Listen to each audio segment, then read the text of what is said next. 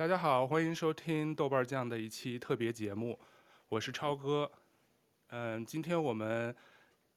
是三月八号，国际 劳动妇女节，也叫国内现在叫女神节。然后在这一天有一个今天的一个新闻，也或者是大瓜吧，就是大 S 徐熙媛突然宣布闪婚，跟韩国酷龙组合的具俊曄是吧？好像叫具俊曄，然后比他大七岁。然后我们觉得在这一天突然发生了这么一个大的娱乐新闻，我们想从科学理性的角度来分享一下我们的观点，所以我们临时做一期这个特别加更的节目，请了两位我们豆瓣酱的老朋友。一个是在香港的，据说是大 S 的粉丝，Leo，然后还有著名的，嗯这个生活期刊的生活情感专栏作家杨老师，特别邀请他们两个跟我们一起做客，来一起分享一下我们对这件事情的看法，然后我们用理性科学的角度一起来吃这个瓜。两位老师好。你好，你好，杨老师好，周好。Hello，我是杨老师。对，你们好。然后临时把你们抓上来啊，请请你们上来就这个今天刚刚发生的这新闻，在在亚洲，在国内还是今天刚刚发生的嘛，白天发生的。我当时还想，我我不知道从你们先杨老师吧，你第一今天早上一听到这个新闻的第一反应是啥？嗯、呃。因为今天劳动妇女节，我的确过了一天劳动妇女的生活。今天工作非常非常忙，到晚上九点多才离开公司。我是在工作忙碌当中，呃从宙哥这里 得知了 大 S 结婚的消息。呃，第一感觉还是蛮震惊的，因为确实是还没有从他和汪小菲离婚的新闻当中完全就是走出来。但他已经走出来了。但是我的。嗯，我的第一感觉是蛮开心的，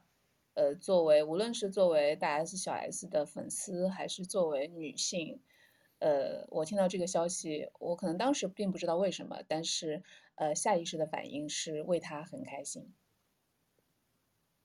Leo 呢？你作为粉丝，但是杨老师刚才你说的那个你没有走出来，我当时其实看有人在朋友圈也发过类似的话，当时他就说，他说我都还没有从大 S 跟。汪小菲离婚的这个新闻中走出来，看来大 S 已经先比我走出来了。是大家是是，嗯，大家看看看到八卦新闻，第一反应都这么理性的吗？然后看我真是个俗人。我当时 我当时捧着手机正在刷微博，然后突然就刷出这条这个这个就是那张图不是 ins 的截图吗？就是那个鞠婧祎发 ins 截图。嗯、我当时第一反应是，哇靠，哪个不要脸的男的自己做做假新闻？我说不可能吧？怎么可能？难道今天是愚人节吗？不是，我想说，不是女神节吗？我第一反应就是，就是官宣新闻，然后有一个我，我当时没有反应过来。其实我知道具俊曄跟大 S 以前谈过恋爱，但我当下第一反应是，这男的疯了吧？这种这种话都敢胡说？然后再认真一看那张图，是大 S 的 ins 也转发了，我想说哇，然后立刻想说 OK，这是大 S 会做出来的事情，就是当下还是很震惊的，但是又觉得很符合他。一路以来做事情的风格就不意外，但是接下来就非常激情的开始吃各种周边的瓜，看各式各样的 媒体的媒体的采访啊，去采访他妈，采访小 S 啊，然后还有台湾的一众明星，他们也是，就是我觉得疫情期间大家都憋坏了吧，好不容易有个瓜，然后还是那种不是那种离婚的那种啊，好像有渣男吃起来有点敏感，而是这种结婚的瓜哇，很多台湾明星吃的都不亦乐乎。所以我就整个一天都沉浸在八卦的海洋里，我真是一个俗人。他其实新闻这次比较特别的是，因为早上发生的时候大家都在欢度女神节嘛，女生我看朋友圈还有人以为这是愚人节的新闻，关键后来台湾媒体还有一些媒体陆续爆出更多的这个背后的新闻，才发现其实大 S 这次属于先斩后奏，有点像李勇说的非常，其实仔细想想挺大 S 风格的，说他是也是先斩后奏。在韩国完成了这个登记结婚以后，在三月七号晚上才告诉徐妈妈和小 S 的，所以我们的的震惊程度，他们家人的那个他们妈妈跟他妹妹的震惊程度跟我们差不多。据说那个徐妈妈听完以后直接吃降压药，然后才接受的这个媒体采访，好像大意就是说，说我根本就不认识这个男的是谁，因为这个这个这个人比较古早的，其实。再早些人可能听说过有个韩国酷龙组合，是吧？这具俊曄就是当时那个组合，不是特别火。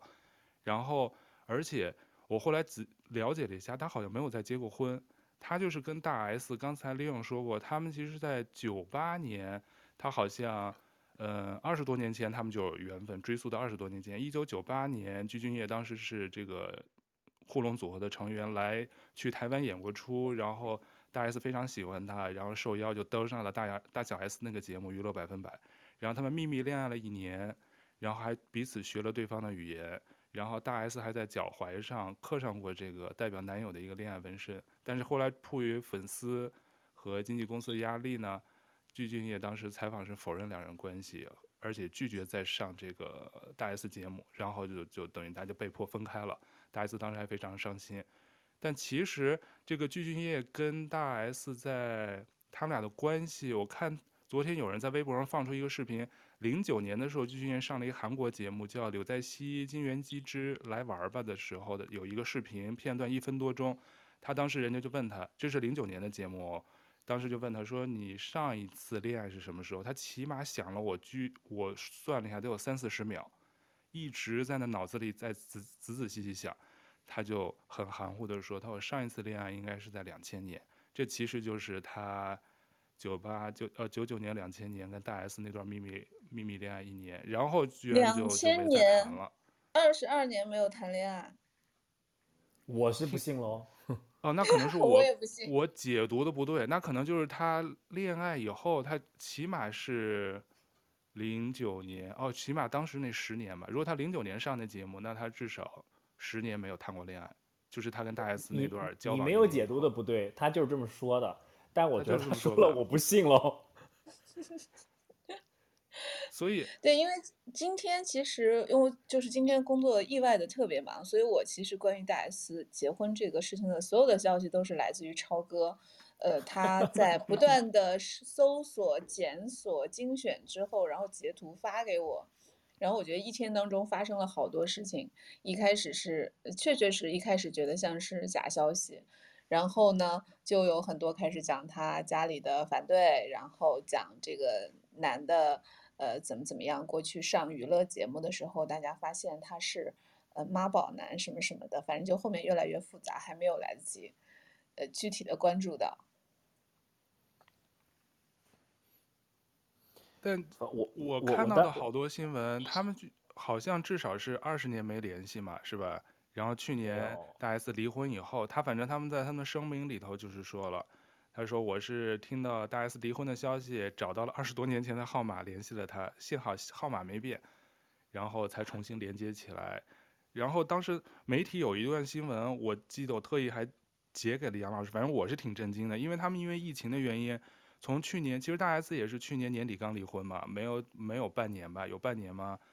然后他们完全没有见面，对，他们是六月去年六月份办理的离婚手续嘛，跟汪小菲，然后可能到十月十就十月左右才官宣离婚的，所以她跟这个现在新任这个老公具俊曄，他们完全是通过视讯联系的，他们完全视讯没有见面。网友们评论特别损，就说因为他们不是，你就说按你说的，就是没有见过面嘛，就是那个谁具俊曄打的电话给他，然后发现啊没有变号码，两个人重新聊起天来，然后就用视频聊天。他们说天哪，网恋都没有奔现，直接结婚了，并且怎么能够相信有美颜的视频呢？谁知道现在这个男的长什么样？五十多岁的油腻大叔。但是就是我觉得这个事儿就挺像大 S，因为他以前每一次谈恋爱都没有跟爸妈说。就他跟汪小菲结婚的时候，也没有跟他妈妈讲，也是结了婚了，都没有给他带给他妈见过，然后就直接结婚了。所以，所以这个事儿，我我我自己就是非常不负责任的瞎想，就是我觉得可能大 S 在上一段感情里消耗了太多能量了吧，然后因为后面就是家庭生活啊、孩子的事情，还有一些两岸关系的鸡零狗碎，导致他。他是对他这种恋爱脑，对于爱情的憧憬，在上一段婚姻里面都消磨的，啊，就是苟延残喘了。然后这个时候突然有这样的一个男的来，哇，二十年前的旧恋人，因为一通没有没有换过号码的电话重新联系上，两个人在这个地方，就是这这个新的故事里面就只有所谓浪漫的情节，就完全满足了他现在一个失婚中年女性 对于浪漫关系的这个渴望。那所以其他那些现实的情况，比如说都没有见过面，大家彼此是不是已经和当年的那个你不太一样了？我觉得，并且要不要贸然的就再次走入婚姻这种现实的情况，就完全被这种浪漫的、呃感性的东西打败，占据了他的头脑。这是我瞎猜的啊，所以他可以这么这么迅速的做出结婚的决定，并且我看有一个细节，是因为他们俩一直见不上面嘛，因为台湾的防疫政策做的也蛮严的，外国人是没办法入境台湾的。嗯、但是如果你是作为台湾公民的家属，你就是可以入境的，所以。我猜想有可能就是太想见面的两个人又见不到，因为大 S 有孩子也也去不了韩国，那那不如我们结个婚吧？结了婚以后你就可以名正言顺的来，我们就可以见面了。就是为了这这一个事儿可以赌上一个婚姻，这个对于他来说，我觉得也也不是他做不出来的事儿。当然这些都是我非常不负责任的自己的自己臆测出来的事情哦。总而言之，就觉得这是他会做的事情。很大 S，跟那个小 S 完全，小 S 比较俗辣，应该是你知道，就一直一直是跟这个徐亚军，所以说半开玩笑半真半假。大 S，对啊，所以他等于这次又是空降了一个，给给他妈又空降了一个女婿，那有这可能，因为说今天就是亚洲时间的九号吧，说具俊曄就会来台湾，然后先隔离，隔离完了以后准备在台湾待两个月，就要把大 S 带回韩国，要带着他回韩国了。他要是能带走我，我我我就佩服他，不可能。对啊，那他的演绎什么，这就好多细节了。我估计陆续可能最后媒体还会有更多的这个分析或者爆料出来。但是杨老师从女性的角度，你刚才开头也说了，说你其实挺佩服大 S 这个举动，也挺理解的，嗯、是吧？对，就是我觉得刚刚 Leon 说的，我就是蛮同意的。就是我觉得大 S 今天的。举动是一种终极的浪漫，就是，呃，因为其实每个女生在少女时候都会有很多关于这种浪漫故事的幻想，就是会有一些套路，比如说一见钟情，然后比如说两个人分开之后多年没有联系，然后再见面还是如此如此的投契，等等等等。但是，呃，到了一定的年纪，比如说三十多岁、四十四十岁之后。我觉得其实浪漫这件事情在我们的生活当中就不太存在了。这个也解释了为什么，嗯，很多年轻的偶像他的最主力的粉丝其实都是什么妈妈粉、姐姐粉，因为这个年纪的女性其实很难在生活当中找到这样一个男性或者这样一个故事，这样一种情愫去寄托自己这种对浪漫的追求。但是我觉得我特别开心，也特别佩服的就是。大 S 她在这样的一个通常讲已经到了中年以后的年纪，她还有这种浪漫的情愫，并且他敢于把它变成自己生活的一部分，我就觉得，呃，可能这种事情我本人不会做，但是而且，嗯，在大小 S 当中，其实我一直是比较比较喜欢小 S 的，但是大 S 做出这件事情，我觉得第一确实是非常非常大 S，跟她之前的几段感情，包括她的婚姻。呃，就是他的人设其实没有变过。第二，就是我是觉得这真的是给我们中年女性的一种终极的浪漫。他他真是完全践行了三月八号这一天过节的意义，对女生来说。但我刚刚看到有一个新闻，就像李勇跟李勇刚才也提到了，还有杨老师也提到，就是其实这个男的这个韩国韩国艺人啊，具俊晔好像挺八宝男，他真是没结婚，他现在不是五十二岁吗？他其实一跟他一直跟他七十多岁的老妈妈住在一块儿，他妈一直在照顾他，而且据说还要给这个男的给他儿子做饭，吃鱼还要给他挑鱼刺，然后还希望能他儿子能找个媳妇儿来好好照顾他，帮他挑鱼刺儿。可是大 S 上节目当时都是汪小菲给他剥虾的，你觉得他给鞠婧祎去去挑鱼刺儿吗？我觉因为这些事情就是如果两个人坐在一下谈论。啊、呃，结婚的细节啊，就是走从浪漫的关系走入现实的步骤的时候，这些才能会讨论到。但是大 S 的每一次恋爱，包括婚姻，都是没有这个阶段的，都是先是哇炙热的感情在一起，就眼眼睛中看到了他在闪光，然后我说我就要嫁给他了。所以这个阶段就是我我今天看我忘了是看到哪一个博主说，为女为女明星的婚姻操心可以，但是没必要。就是他他这些事情网友都看得到，我想我相信他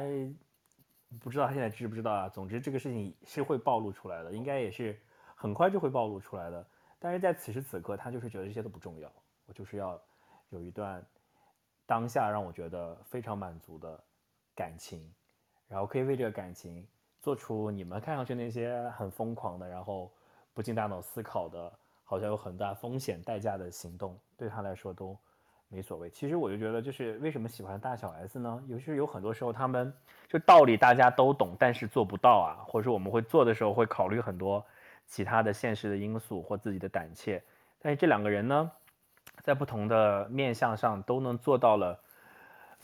你想象，你你你你觉得啊没办法做，但是又很想做的事情，就比如说大 S 这样，他就是可以义无反顾。我们就是做不到，就是想想算了，所以看着他在惊讶之余，还是挺佩服他的。那所以有没有到底有没有恋爱脑这一说呢？是不是男生女生都会有恋爱脑？我觉得像你这么说，大 S 其实更多是一种恋爱脑，他就是有一些爱的冲动，他不管最后生活婚姻中到底有多少鸡毛蒜皮的狗屁事儿，他反正就先爱了再说，先接了再说。最后会是怎么样的走向？他其实也不知道，是不是这种感觉？杨老师，你觉得呢？像你们女生角度，是不是真的特别喜欢这种沉浸在恋爱脑的这种这种状况？你是说状态中追求这种感觉吗？对，因为你刚才说大 S 的这种情况嘛，但是是不是到了？原来很多人会觉得到了一个年纪，可能就更现实了，不愿意去想什么爱情啊什么的，就是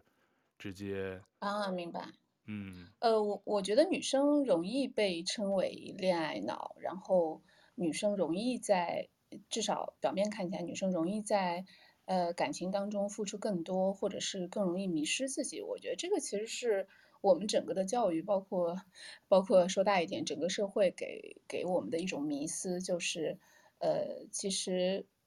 男生跟女生从小就是同样的年纪，但是大家接收到的信息是不一样的。我觉得，嗯，可能很多女性在，呃，少女的时期都会被灌输到一种信息，说，呃，爱情是特别重要的，爱情可以变成人生最重要的一个追求。但可能同年龄的男生很少会接受到这样的信息，说。呃，你你作为一个男生，你这辈子最重要的是谈恋爱，找到一个自己爱的女生，跟她结婚生孩子就可以了。所以我觉得恋爱脑更多的出现在女生身上，的确是一个呃现实，只不过是这个经过社会的毒打之后，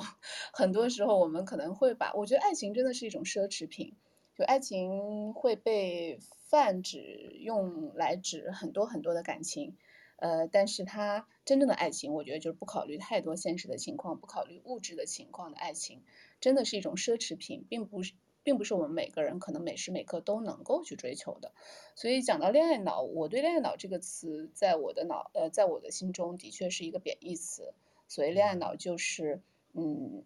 把爱情置于这个其实它并没有那么高的位置，把它作为唯一的人生的。最重要的主题，但是像大 S 这样子，在人生的每个阶段去追求自己喜欢的异性，然后甚至去不顾一切、不顾家人的反对，去把它变为自己生活的一部分，不不管是恋人还是呃像这个结婚，我觉得是因为他有能力去，呃，我觉得大 S 是蛮强大的。其实大 S 看上去柔柔弱弱的。呃，他因为其实大小 S 是在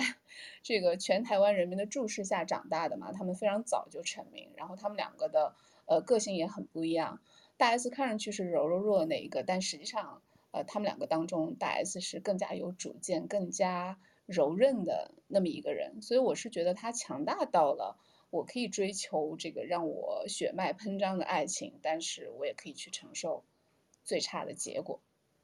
嗯对，我觉得我跟我跟杨老师对于这恋爱脑的认知差不多，但是我又想到另外一个问题，就是，就是大家谈到谈到恋爱脑，就会觉得说哇，这是很不责很不负责任，或者是很，呃，也略带贬义的一种说法。但是为什么大 S 犯起恋爱脑的时候，大家又觉得哇，好勇敢，可以接受他？我觉得有可能有一个点，就是因为，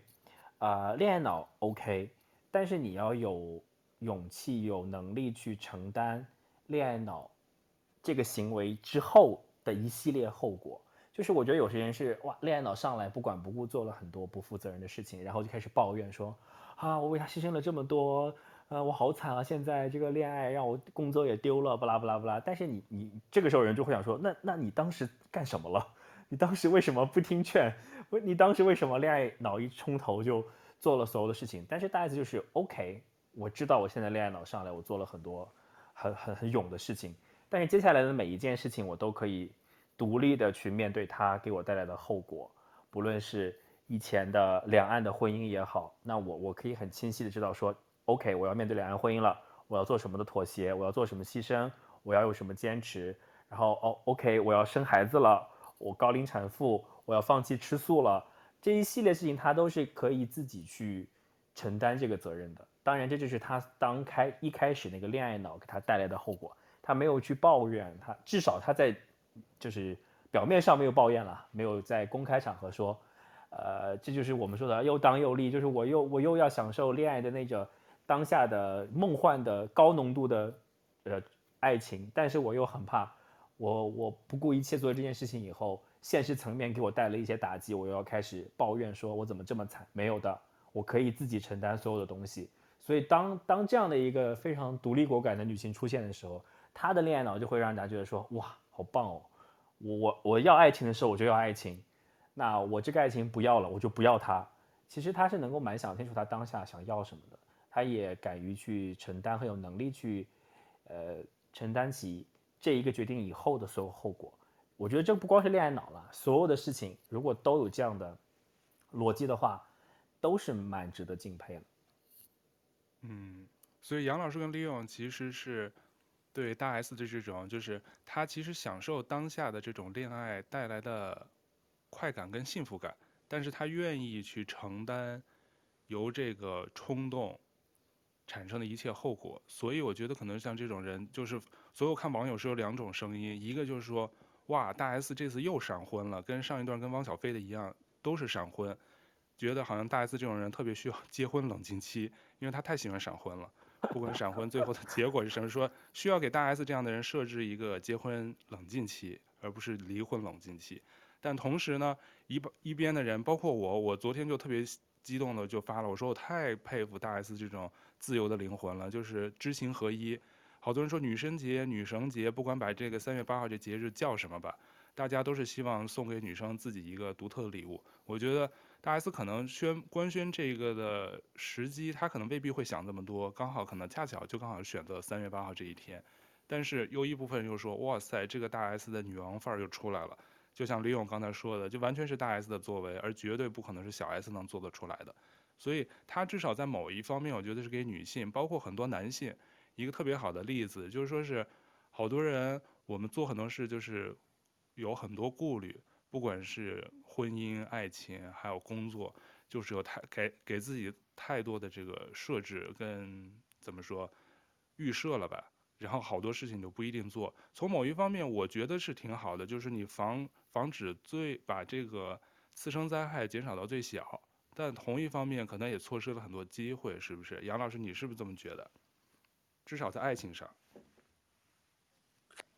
呃，对，就是我觉得现在有一种很流行的话术，就说，呃，女生当中啊非常流行的话术，说这个男人不靠谱，还是搞钱靠谱。其实我非常不喜欢这种话术，虽然它是一种对恋爱脑的一种讽刺或者说是否定，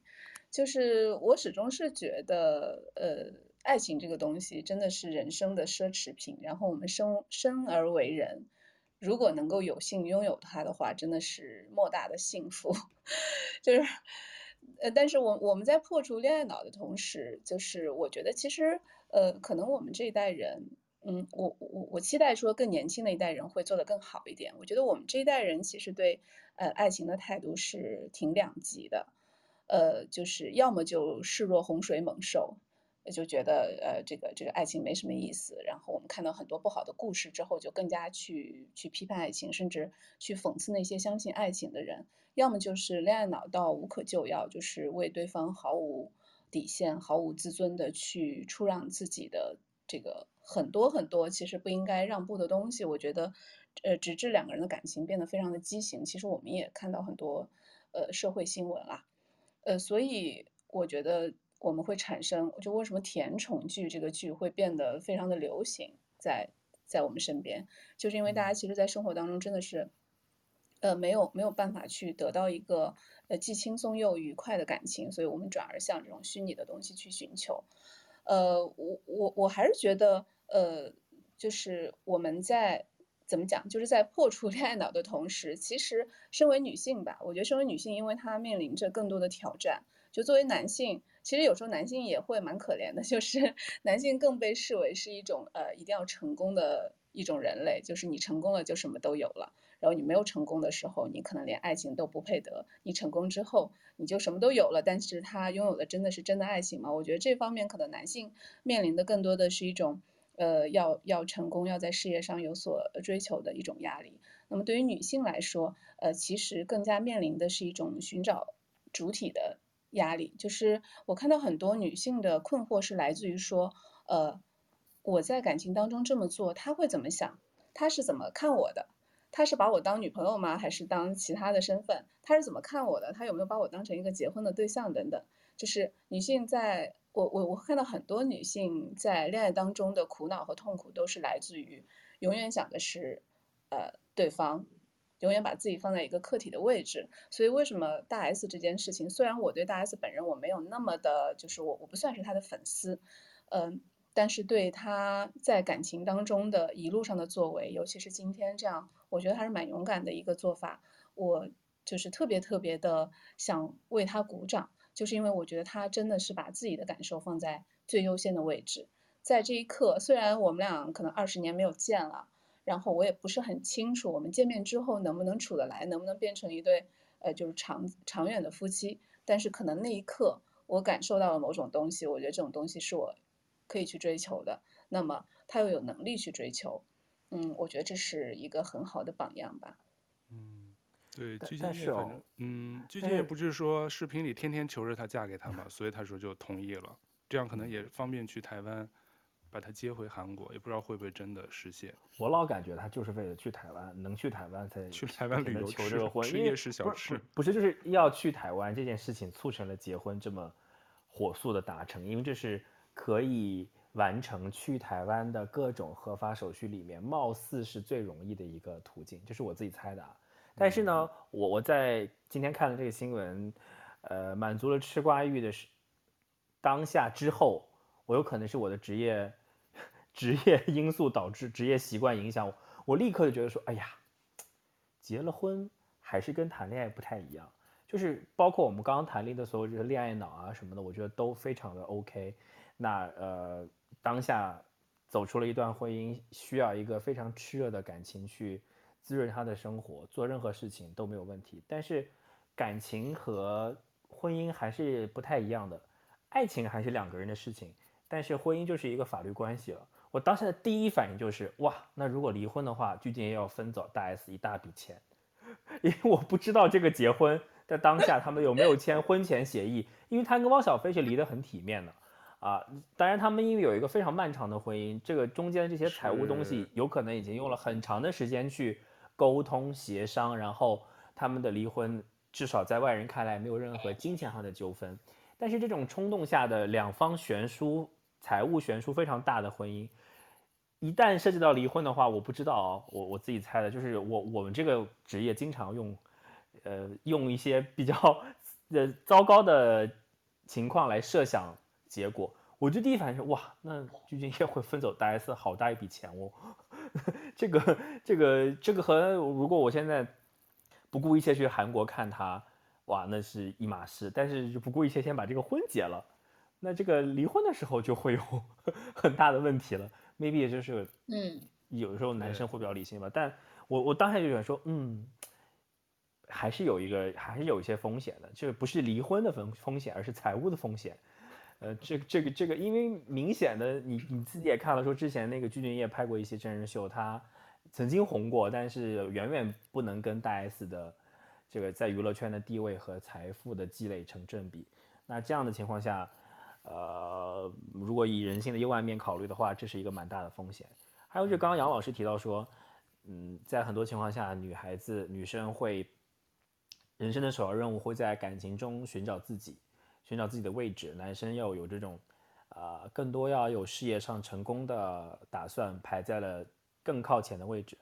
我我不知道其他人，但我好像回顾我自己，就是杨老师在刚刚讲这个话的时候，我在想说，那我，那我从小是什么样的想法呢？确实，男孩子从来没有被教育过说，你的人生重要目的之一就是要找到一个伴侣。我想了一下，无论是我的亲朋亲友，还是任何一段社会关系里面，从来没有任何一个人跟我们说过，这在男生的生命中是重要的，或者不要说重要吧，好像似乎连提都没有提过。就是说啊，你未来一定要找一个，你你的人生一定要有一个这样的东西才能够更完整。好像似乎从各个潜移默化或客观。呃，明面或暗地里面需要让男生追求事业或者是呃金钱啊，或者社会地位上的成功。但我想说，我也是在这样的教育下长大的，但我好像从来没有特别饥渴，就是在我二十多岁的这个年轻的阶段，非常渴望成功。反而我在二十岁，我觉得啊，我的人生第一要务是要谈恋爱。我我不能不谈恋爱，但我不是恋爱脑了。但是我会觉得谈恋爱在我的人生中好重要。我只要这个人一谈恋爱，我整个人都不一样了。我觉我感觉我都在发光，就人生都自信，走路生风。从而我觉得我的学习啊、工作啊都会因就是因我谈了一个很很好的恋爱变得顺利。会它是一个 buff，会加成。我在做其他事情的时候，我也会觉得自己就是。倍儿自信，就觉得哇，什么都可以搞定，我我都可以搞定一个人了，我我我我其他问其他问题都没有问题。但当我在失恋或空窗期的时候，我就觉得哇，不行，我我这个人不行，我肯定做不了这个事情啊，这工作就就先摸鱼吧，整个人就会丧下来。我真的是觉得 非常需要爱情的滋润和一个关系的滋润。就我也不知道我从哪来的这样的体会，因为有可能每个人都不太一样吧。我我当我在，我现在是在处于一个稳定的关系当中了。在这个稳定的关系这几年里面，我反而是因为有稳定的关系，然后我就说不行，我要有事业的成功，我才能让这个关系更加好，或者是我我才能我才能给我的关系里面增加其他的东西。因为以前年幼时的恋爱会比较就是没有那些现实的因素考量啊，就两个人在一起就好了。但是在一起以后。反而促进了我的事业心。我以前没有什么事业心的，就一门心思想谈恋爱。现在，但我觉得，呃，就和现在的女孩子大家说啊，男人不靠谱，不如搞钱。其实很多男孩子也有改转转变，不是说我们一定要什么先成家啊，不先立业才能成家这种很传统的给男生的束缚，说我们一定要达到某种成就，我才有资格去进入一个稳定的关系，或者是追求好的感情。其实。都在改变中吧。以我自己出发了，我觉得大家都有不同的追求。现在，对，其实利用刚才说的，我就想到，为什么有的人是一段稳定的关系，或者是在一段关系当中，反而是能促进他其他事业的进步，或者就有这种加成跟加持的感觉。像有的人早恋，所以在高中 早恋，原来我就有同学恋爱了以后，成绩变得更好，大家两个人共同进步，成绩都变得更好了。当然，大部分好像从父母长辈的角度来讲，你要是特别早恋爱，有可能会影响你的学业。这可能就某种程度证明了，你瞧，他有稳定的关系，没准是一种促进或督促他去达到更好，变成更好的自己，给对方，给他在稳定关系当中的另一半带来更好的物质上或者是精神上的这种支持跟跟怎么说鼓励吧。但是。我们反过来看，那个大 S，她当时的这个再再婚的这个声明非常短，没有她这个老公鞠俊曄的这个声明长。她当时就说：“她人生无常，我很珍惜当下的幸福，感谢一切让我一步一步走到现在的所有。”反正说的比较笼统跟含糊吧，但是呢，就是也就是变相证明了自己结怎么说结婚的这个事实吧。然后其实我一直原来我好像看过一段话。就是说这个婚姻到底是什么？反正当时他的意思就是说，好像这个婚姻这个东西，更多的是，尤其是对于经济独立的女性是什么样？我觉得在小大 S 身上好像能看到点影子。他就说，如果是经济独立的女性，她是自身带着创造幸福的这种能力的，所以她们不需要取悦或者是依赖男人。所以婚姻对于这样的女性来说就是锦上添花。所以某种程度，我觉得不知道杨老师同不同意这样的观点，因为我个人是觉得好像是大 S 在这段这些关系中，包括上一段，她都是因为她自己经济人格都很独立，所以她不需要去依附，她更多是去驾驭驾驭男人的感觉，是吗？嗯，我觉得就是。呃，经就是大 S 经历的事情啊，如果如果换成我，因为其实我刚刚讲了很多批判恋爱脑的呃观点，但其实我自己本身还挺恋爱脑的。对。呃，我我今天看，超哥知道的。是有点。对对对，我其实非常恋爱脑，就是呃，但是我今天在看这个新闻的时候，我在想，呃，其实。可能一直到结婚前的这一步都是我可能会做的，就是跟一个二十年没有联系的什么前男友在，就是旧情复燃。但是换成我的话，我可能真的是不会去走到结婚这一步，就是，呃，因为我觉得在在不是在社会不是很发达很方便的时候，婚姻的确是一个呃很好的保障双方 利益一个托底的一种制度。那么今天其实我觉得，呃，人跟人之间其实不太需要用这种制度来彼此托底了，因为婚姻本身它其实是一个，其实刚刚亮也讲到了，呃，爱情归爱情，婚姻本身实际上是一个利益的安排，双方真的是更像是合伙人一样，就是我们共享一些权利，然后我们让渡一些自由，然后你对对方是有一定责任的，比如说。呃，你的伴侣可能在外面什么赌钱、欠钱之类的，你要有连带的责任。它其实更像是一个权利益和权益的安排。呃，我自己其实是不会不会这么做。但是刚超哥讲到说，大 S 是不是因为她足够强大、足够呃能够呃支付自己所有的这个这个生活的付出，所以她嗯可以随意的走进婚姻？呃，我个人倒不是完全这么想，因为呃其实。这个这个完全是揣测啦，就说大 S 跟大小 S 其实是一直跟妈妈长大的，我还是会觉得她们姐妹双方会对父亲这个角色的缺失，在内心还是呃会有一个空洞，呃，然后我个人觉得他们两个在感情当中的某一些举动，可能是在试图试图填补这个空洞，就像有人说的，我们其实每个人都在用自己的一生去治愈童年。我们童年缺失的东西，可能会在一生当中不停地用各种各样的方式去弥补，呃，所以，呃，讲到他的这个整个的呃恋爱也好，婚姻也好，其实他一一直很潇洒，但我还认为他在婚姻当中，尤其是婚姻吧，因为恋爱可能谈谈恋爱分手了，没有太大的关系，他在婚姻当中其实还是付出了相当相当多的，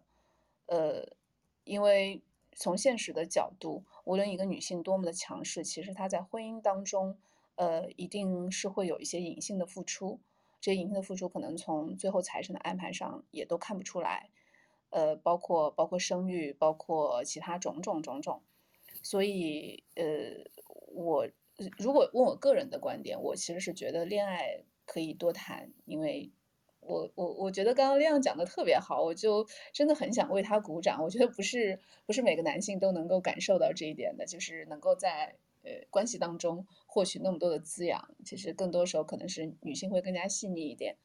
呃，但是就我个人观点来讲，我觉得我觉得我自己可能会在一种情况下结婚，就是我我我实在实在太爱对方，爱到我很想此刻就。用某种形式约束住他，就是否则我太怕太怕失去他了。否则，我觉得两个相爱的人其实就是未必一定要呃，就是走进婚姻。然后，婚姻的的确确对女性来说还是会有一些隐性的呃负担在。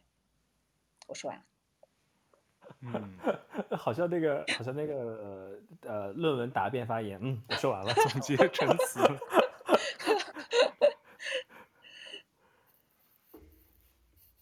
所以我，我我就说，希望大家最后都能在，不管你是恋爱也好，还是最后选择这个步入婚姻也好，然后还是本身，因为我觉得恋爱脑其实看怎么说，因为大家可能用起来，我个人觉得好像有点像是贬义了，像杨老师说的。但是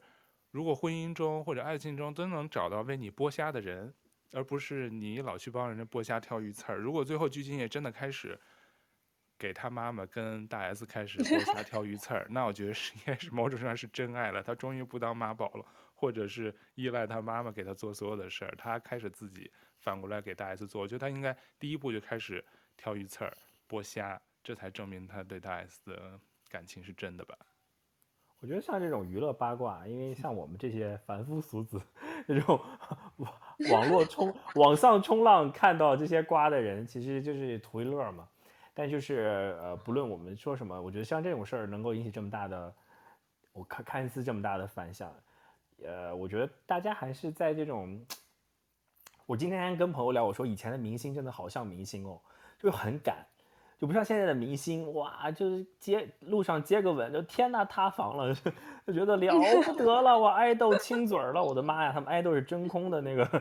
环境里面出来的。你看以前的明星，要结婚就结婚，要离婚就离婚，我觉得这像一个活人，像一个，其实我觉得像演艺明星本来他们就应该是这样的人，就是他们有这种艺术上的才能，本身就是一个感性的、敏感的，maybe 冲动的人。这样才能够符合他们从事艺术这个行业的，我们意有就是逻辑上才能够通哇！如果他本身就是一个谨小慎微，那他怎么在艺术的空间里挥洒自如呢？如果啊，真的我们真的把他当成一个从事艺术的人来考量的话，而不是一个商品，因为现在太多都是商品了，没意思，就是千篇一律的泥娃娃。所以看到他们做这些，觉得哇，好棒哦！以前觉得嗯，这些还是就是看上去狗血，但是确实是。呃，娱乐八卦会发生的一些很好玩的事情，也会让大家就比如说我们这些我们三个这些无聊的人在给讨论说，在在这个八卦新闻背后有什么啊、当下社会男性和女性对恋爱的不同的看法啊？是不是啊？恋爱脑好不好啊？我觉得这这给了大家一个素材讨论这个问题。但我今天看到的这个恋爱里这个八卦里的一个小细节很好玩，因为这个男的不是说大 S 二十年没有换过手机号码。所以他试打试着打这个电话号码，结果联系上了。然后很多明星激情吃瓜，比如说炎亚纶就发了个 Facebook 说：“哦，原来我这么多年没有结婚的原因，就是因为我换了五六支电话。”然后还有还有梁静茹也发了个 ins 的那个 story 说：“在忙什么？”我说：“你不要打扰我，我在找我的电话本。”就大家开始玩这个梗，然后很多人就说。由此讨论出来说，呃，不是换不换电话的意思是，我还要不要联系前任？前任联系我的时候，我还要不要接他这个电话或回他这个信息？我看很多人在在讨论这个问题，我觉得还蛮有意思的。对，这个其实我今天白天也跟杨老师讨论过，我说，哎，如果你的前任是吧，我们的各自的前任，你会拉黑删除他吗？首先，我就说这换号码，因为今天就像李勇说，今天朋友圈好多人都在晒自己的手机的那个注册信息，还不光是一句话说，都是都是抛自己的那个注册信息，好多人都说二十年没换了，十五年没换号了，意思好像就是前任谁谁谁都能找到他。有的人说啊，我电话好像电话本通讯录没有转过来，所以打过来我也不知道是谁。但是我觉得可能男生女生对这个态度不一样，我可以听一会儿杨老师怎么说。我个人，我好像。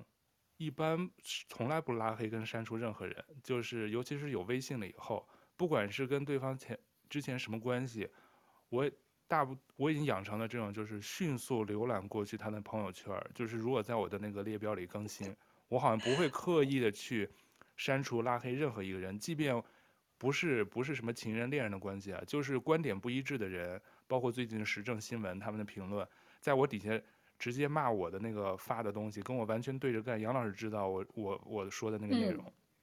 但是我依旧他杨老师还问我，他说那你拉黑谁拉黑这人了吗？我说没拉黑，我倒是想看他继续怎么嘚瑟，就看他继续怎么装逼，所以我就说我不拉黑，我就留着。所以 前任因为我出国以后手机号换了，所以有的人可能想找我也不一定用手机号能搜索出来我的那个那个号，所以我个人还好，我觉得不管跟。除非因为我可能之前是没有那种撕破脸不在一起的，所以都是像你们说的，就是稍微比较体面。虽说不是说那么体面嘛，个别的情况，但是我好像不会因为这个去删除拉黑人，所以大部分情况想找呢，应该是能找到的。但是如果联系我，我会不会接？我就怕这会不会问我借钱，是这个我应该不是特别担心。我觉得现在的现在的现代人，如果。好多年没有联系，当下直接给你打电话，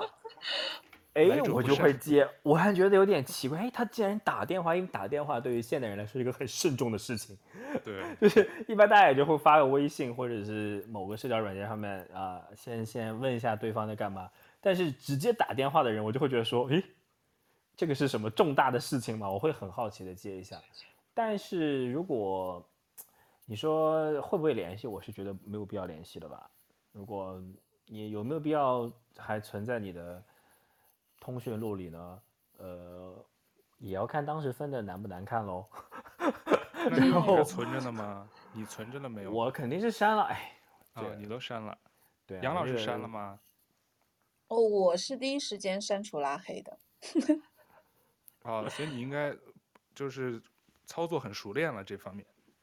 对，因为我是我，我其实就是确实第一是很恋爱脑，但是呢，我觉得我是会有一个底线。那么对方一旦越过这个底底线之后，就在这个底线之前怎么作都可以。但是如果他越过这个底线呢，我就是非常的无情。就是我曾经发生过，呃，就是我们两个在。最后一次聊天谈话嘛，呃，就讲到分手什么的，但是两个人还坐在面对面的坐在一起，还在讲话的时候，我就我就拿起手机把他已经删除拉黑了。哇酷！然后他出门之后想找我，已经已经找不到了。对，女王。那你这怎么有点像微博黑粉啊？我诶，微博黑粉在我底下评论，经常给我评论，等我看到的时候他已经把我拉黑，让我没法回复他。不是因为，因为我觉得我这人就是，嗯，情感上蛮软弱的，所以我就我就就也是，呃，经过摸索之后，这个一个比较适合我的方法，就是我如果还跟对方有联系的方式的话，我可能会忍不住去偷窥他，然后偷窥他之后，就会让我心情特别不好，呃，不管他开心还是不开心，可能都会让我心情有波动，所以我觉得这个只是我保护自己的一个方法，并不是说对方做的有多不好，多绝情，完完全全是。呃，为了自我保护的一个，就是一个自我保护的手段吧。嗯，这个这方面我非常同意杨老师，因为刚刚就说他从来没有删过任何一个，就不论是前任也好，还是跟自己意见有有左啊相左的人，或者是吵过架撕过逼的人，我不行，就是我就会被影响到，我就是我好好的平静的生活，突然这里起了一个波澜，让我。心情不好会影响我做其他的事情，嗯，就是我首先要承认我自己不够理性强大，就是我不能够非常平静的说，我们来认真讨论这件事情。就是既然大家已经有过局语了，就是已经没有办法认真讨论事情，或者是已经没有这个必要了，啊，我也没有办法做到这件事情。它带给我的只能是一些很糟糕的情绪，而这个糟糕情绪会让我影响我做正常的事儿，那我就不要让自己陷入到这个东这个漩涡当中。那我就把你删除、拉黑，大家也不要吵，因为我觉得在那个情况下吵不出个什么一二三四五来，也没有必要。世界这么大，不是需要每一个人都做朋友，就算了，大家就拜拜。对，我觉得这个都是成年人的处理方式嘛，大家都可以尊重。最好就是有可以不联系，有的人愿意还有一些联系，点个赞，反正就是就看自己的内心的接受程度跟自己对于这个的。怎么说接受度吧，只要自己开心最重要，是吧？因为反正都不在一起了，就就留着呗。我我猜有可能大 S，呃，或者什么，这个男生可能留着，大 S 未必通讯录里还还留着他二十年前的电话号码。我我猜啊，有可能都没了。但他可能就是，对，万一是诈骗电话呢？没有反诈中心 APP，他也敢接起来这个这个号码，还是国际长途？真的是为真的是为台湾人民操心操到家了，连 反诈中心 APP 都想到。我觉得对，今天因为我们临时 做的这个话题嘛，其实就是借着大 S 这个梅开二度又闪婚的这个这个新闻，然后请这个 Leon 啊杨老师来聊聊，就是男女不同角度，然后是对于恋爱、婚姻、爱情的一个粗浅的，我们现在就是一个粗浅的看法。我们可能未来还会再再做一期这个更深度的话题，但今天我们更多的是围绕这个大 S 的新闻。简单的分享一下我们这个吃瓜的想法跟感想吧，是吧？嗯，总结陈词的话就是谈恋爱去，就想谈就谈，就是不要觉得自己多大，然后但但是前提是我们就是要谈一个就是有道德的恋爱哦，不能说你在 某一段关系里面突然说不行，我要跟我的前前任联系，这这另当别论啊，这个不是我们讨论的话题，就是不要被自己现在的年龄啊，然后有没有小孩啊。或者是干嘛？我觉得，尤其是这两年，世界太无常了。那个 S 那句话说的对，世界太无常，你根本预料不到事情会发展到怎么样，就每天都很科幻啊、呃，很很魔幻，很多事情。那个时候，就是我觉得可以更多的追寻自己想做的事情，因为你也不知道明天这个世界是什么什么糟烂样子。今天我做这个事儿爽了也算了，但是，嗯，谨慎踏入婚姻，最后最后理性一把。其他都可以，不要踏入，就谨慎踏入婚姻，然后管好自己的钱，然后其他就 开心干嘛就干嘛。对，杨老师最后有什么想说的呢？呃，我我想说，其实亮已经帮我讲掉了，我我百分之百完完全全非常非常的赞同，就是因为，嗯，我们现在大家都很焦虑，就是觉得，哎呀，钱永远不够花，然后。呃，为了不停的赚钱，把自己卷死也在所不辞。但是，我想物质上永远是有非常非常多的人比我们更强。这个世界上，就是我们这辈子都不可能达到的。但是，我觉得，呃，爱情这种东西，这种最珍贵的奢侈品，是每一个人都可以得到的。所以，我觉得，就真的是不要浪费人生，就是感受，嗯，爱情的甜蜜。我怎么这么就怎么这么正能量？哇，你这太正能量了！就好像好像那个情感专家专栏，就是最后写的那句很鸡汤的话，用心去感受。对，我觉得利用跟杨老师说的都非常好。像大 S 这件事儿呢，不管他是不是就是这个《流星花园》里的杉菜吧，我个人觉得他是反正至少敢爱敢恨，行事果断。然后都是每段婚姻都是闪婚，至少每一段他应该都是比较开心的在里头，不管是不是我们刚才说的恋爱脑，但是呢，我就希望他这次碰到的这个，不管当然我们希望他婚姻长久了，但不管怎么样，希望他遇到的不是坏男人，而且希望这个男人是能给他剥虾挑鱼刺的一个男人，这是 基本底线吧。所以我们也祝福天下广大天下的这个女性朋友们。男性朋友们都能找到适合自己的一段恋爱也好，或者是最后能步入婚姻。但是最重要的是活在当下，一定要过得开心，然后都不要碰到对方是个坏人，是吧？坏男人、坏女人都不要碰到。然后，嗯，然后我就谢谢这个 Leon 跟杨老师今天百忙之中特别抽出宝贵的时间跟我们。快速的聊了这个话题，然后我们下期可能未来一段时间，我们还会再再把这个话题展开，就是不是就在这个新闻里头再再讲，我们会再单独再做一期具体谈那个女生试婚是不是一定要结婚，是吧？会不会面对逼婚怎么办？我们会专门再做一期这个话题，然后未来我们很快会录制这么一期节目，然后今天我们就谢谢两位嘉宾做客我们豆瓣酱。谢谢谢谢超哥，谢谢谢谢超，谢谢杨老师，好，谢谢大家，谢谢大家收听我们这期豆瓣酱的特别节目，我们下期再见，拜拜，拜拜，拜拜，拜拜。